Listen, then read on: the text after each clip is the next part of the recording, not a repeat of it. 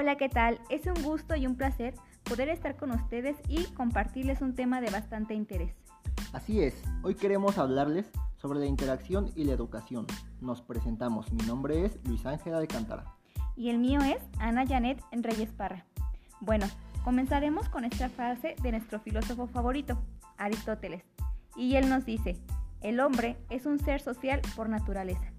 Con esto, lo que Aristóteles nos quiere decir, nacemos con la característica social y conforme vamos creciendo lo vamos desarrollando a lo largo de nuestras vidas.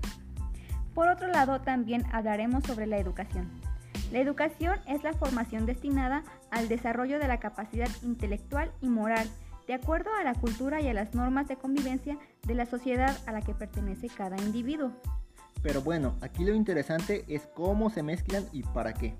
Para una educación eficiente y fluida, necesitamos valernos de algunas herramientas como el acompañamiento, el cuidado y provocar.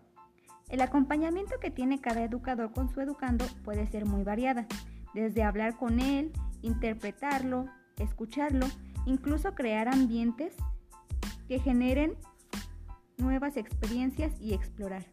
La otra herramienta es el cuidado, se centra en el desarrollo de vínculos afectivos entre el educador y su educando.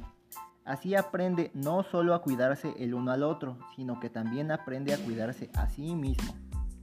Y por último, y que a mi parecer es de las más importantes porque requiere de cierta estrategia, dinámica y consistencia, es la herramienta provocar. Y seguro te preguntarás, ¿provocar? Pues se trata de provocar situaciones que conducen a la exploración, juegos, experiencias, problemas y desafíos que les introduzca la necesidad de buscar soluciones, de crear nuevos saberes. Pues esperamos que este podcast les haya sido de ayuda para comprender un poco más la relación que hay entre la interacción y la educación. Hasta, la, próxima.